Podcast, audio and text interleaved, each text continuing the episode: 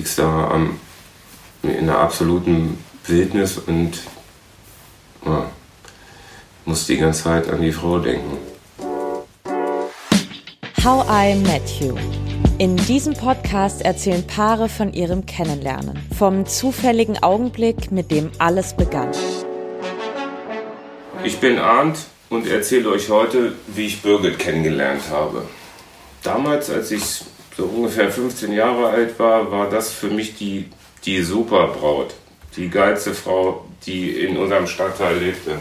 Wir haben im selben Viertel gewohnt und äh, im, im, Abstand von äh, zwei Jahren sozusagen dieselben Schulen besucht. Und ja, mehr, mehr gab es nicht. Ich war für mich immer eine total faszinierende Frau. Da meine Birgit zwei Jahre älter ist, war ich im zarten Alter von 15 nicht in ihrem Fokus. ich habe sie dann viele, viele, viele Jahre später immer mal wieder gesehen, aber nie angesprochen oder ich wusste aber, dass sie mit jemandem zusammen war, äh, den ich wiederum kannte, aber nicht befreundet gewesen bin oder so und da gab es auch keinen Kennenlernen oder so. Unsere erste Begegnung hat erstmal gar nicht bewusst stattgefunden. Ich kannte ihn schon lange, ohne ihn richtig zu kennen. Ich wusste, dass es ahnt. Ich habe ihn in meinem ganzen vorherigen Leben ab und zu gesehen und fand ihn ultra bescheuert. Mochte seine Ausstrahlung nicht. ähm, er hat für mich eine total macho-mäßige Ausstrahlung gehabt mit so ein bisschen Aggressivität. Und das war etwas, worauf ich eigentlich nicht so vordergründig stehe. Deswegen fand ich ihn auch immer doof. Das war eigentlich so der erste Eindruck, den ich von ihm hatte, solange ich noch nie mit ihm irgendeinen Satz gewechselt hatte. Bis zu dem denkwürdigen Tag, wo ich mm, im Café Glocksee war. Das ist ein Veranstaltungszentrum in Hannover. Es war eine Veranstaltung, die äh, auch sehr außergewöhnlich war. So ein äh, Zirkus aus, aus Piercing, Feuer schlucken, menschliche Leiber an Haken aufhängen und so weiter. Mm, das war also so schon kuriose Darbietung. Und da war sie mit ihrem damaligen Mann. Ja, das hat gefunkt. Ich habe ihn dann sozusagen als, äh, ja, als Gelegenheit ergriffen, mich in das Gespräch einzubinden. Wunderbar. Besser ging es ja nicht. Aber äh, die Unterhaltung habe ich, glaube ich, mit den Augen nur mit ihr geführt. Und eines Tages, ich war kurz vor meiner Trennung von meinem ersten Mann, bin ich abends weggegangen ähm, zu einer Aufführung. Und in der Pause stand Arndt mit meinem Mann und Freunden so zusammen und er hat mich einmal angeguckt und mir war klar, dass er mich ganz gut findet. Wir haben so in einer Runde gestanden. Es war die Kamikaze Freak Show. Und ich habe das Gespräch der Männer da so gar nicht ähm, mitverfolgt. Ich war eigentlich auch gar nicht richtig involviert, weil es damals schon schwierig war mit mir und meinem Mann. Mein Ex-Mann und Arndt kannten sich auch. Und äh, deswegen hat sich für mich Arndt ganz unvermittelt umgedreht zu mir, hat mich angeguckt und gesagt, ich habe zu Hause auch ein Poster mit einer Sonnenmarter. Und ich habe gedacht, ja, ist klar, logisch. ja, ist überhaupt nichts geglaubt. Die waren mit ihrem Mann da und sind dann, die sind dann auch irgendwann nach Ende der Veranstaltung abgehauen. Es war auch wirklich nur ein kurzes Gespräch. Ich habe da noch nicht über ihn nachgedacht, aber in dem Moment, wo er mit mir einfach gesprochen hat, war ich natürlich nicht mehr so ablehnend wie vorher, wenn ich ihn einfach nur gesehen habe. Ich hatte vorher noch nie mit ihm gesprochen. Ja, ich war irgendwann getrennt und habe gedacht, äh, wie man das manchmal leider so macht. Ach du Scheiße, ich muss viel arbeiten, ich habe Kinder, wie kann ich mich ablenken? Ich kann nicht mehr ständig weggehen. Ich möchte mich ein bisschen vergnügen. Äh, wer findet mich gut? Ah, und dann ist mir Arndt wieder eingefallen. Aufgrund dieses einen Blickes war ich mir ziemlich sicher, dass er mich ganz gut findet. und dann habe ich die Fährte aufgenommen. ich bin dann ein paar Wochen später von ihrem Bruder in demselben Laden angesprochen worden und wollte meine Telefonnummer rausrücken. Ja, da war natürlich was los in meinem Köpfchen. Und war ich außer Rand und Band. Also erstmal habe ich eine Frau, die ich kannte, angerufen, von der ich wusste, dass sie ihn auch kannte und habe sie gefragt, ob sie seine Daten hat. Sie hat gesagt, nein, aber sie kümmert sich drum. Und gleichzeitig habe ich meinem Bruder von Arndt erzählt, der auch wusste, wer das ist und ihn gebeten, falls er ihn irgendwann mal auf seinen nächtlichen Streifzügen trifft, ihn sofort auf die Telefonnummer anhaut. Und da hat mein Bruder gesagt, klar.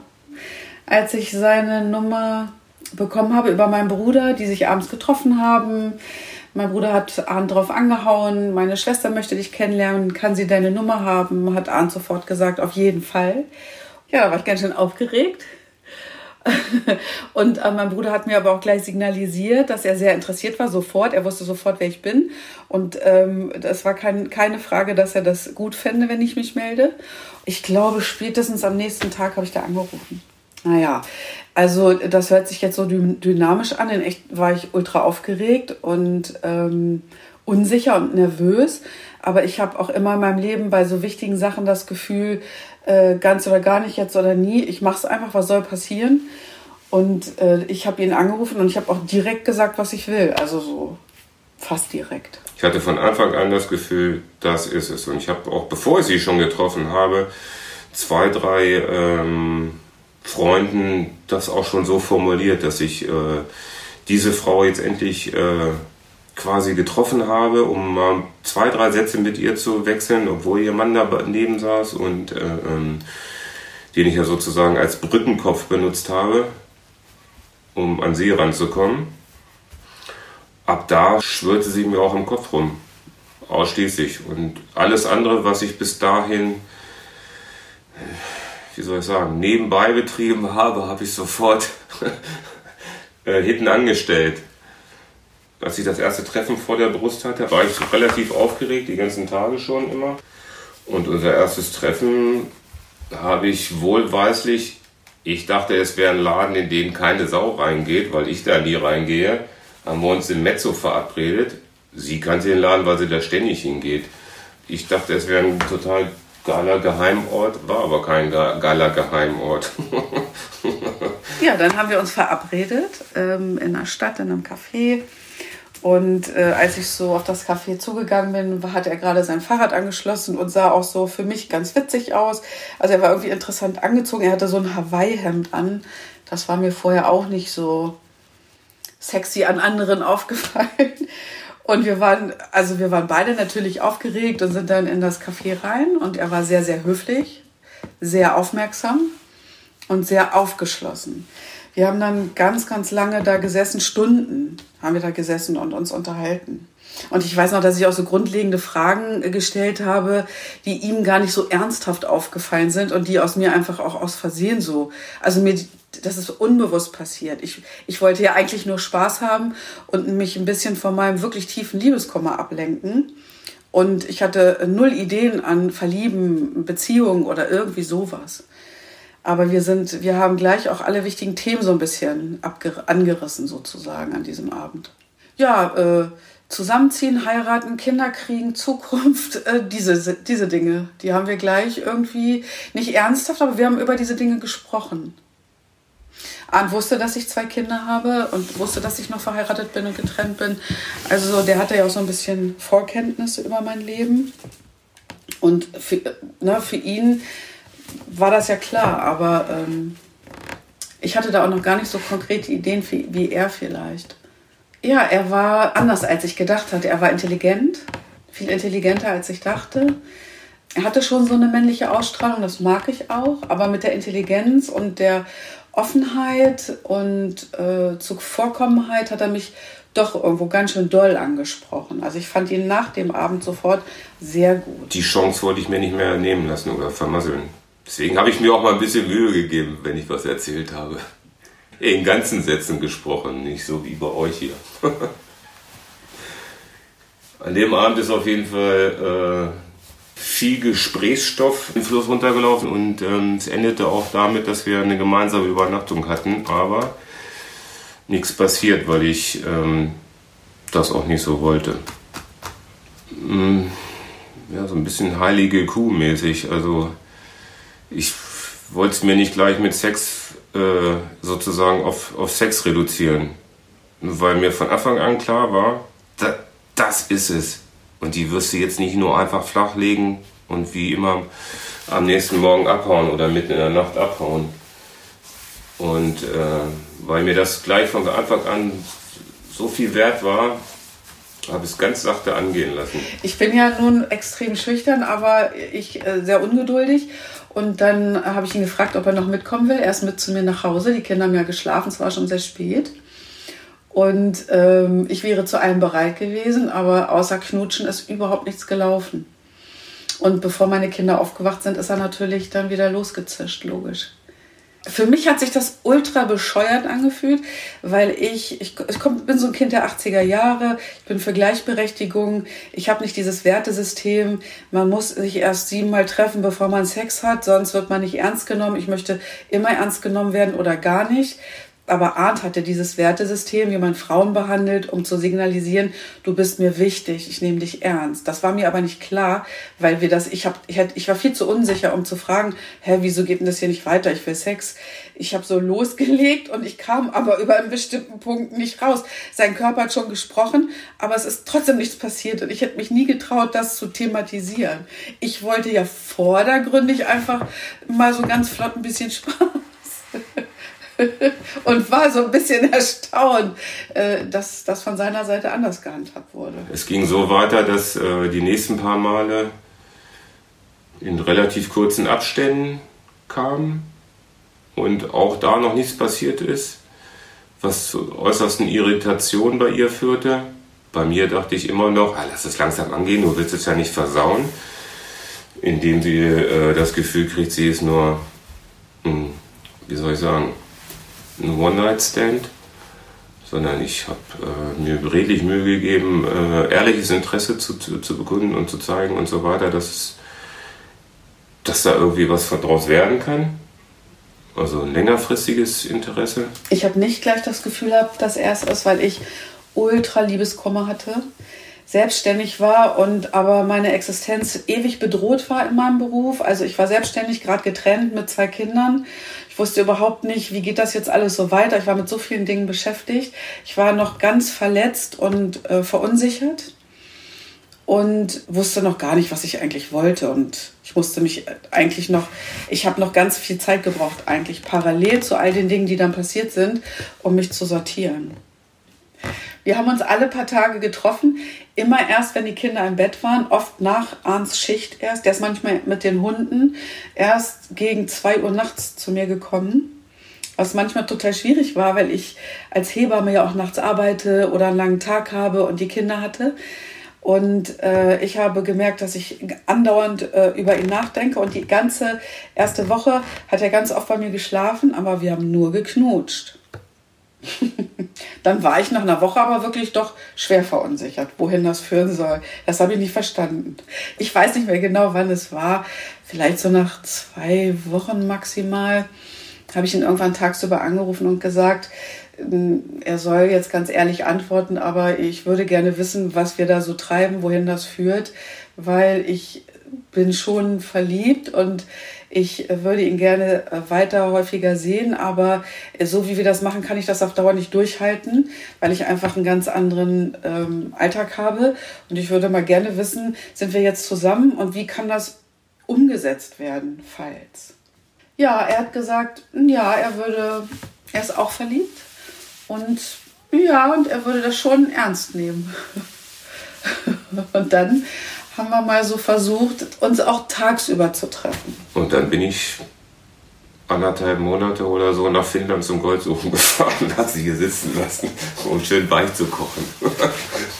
Das war vorher aber geplant. Das war, jetzt keine, das war kein taktischer Zug. Als Arndt nach Finnland gefahren ist, waren wir gerade so fünf Wochen oder so zusammen und hatten gerade entschieden, wir gehen jetzt weiter zusammen und wir sind verknallt und wir wollen mal in die Zukunft gucken. Und dann ist er Gold suchen gefahren.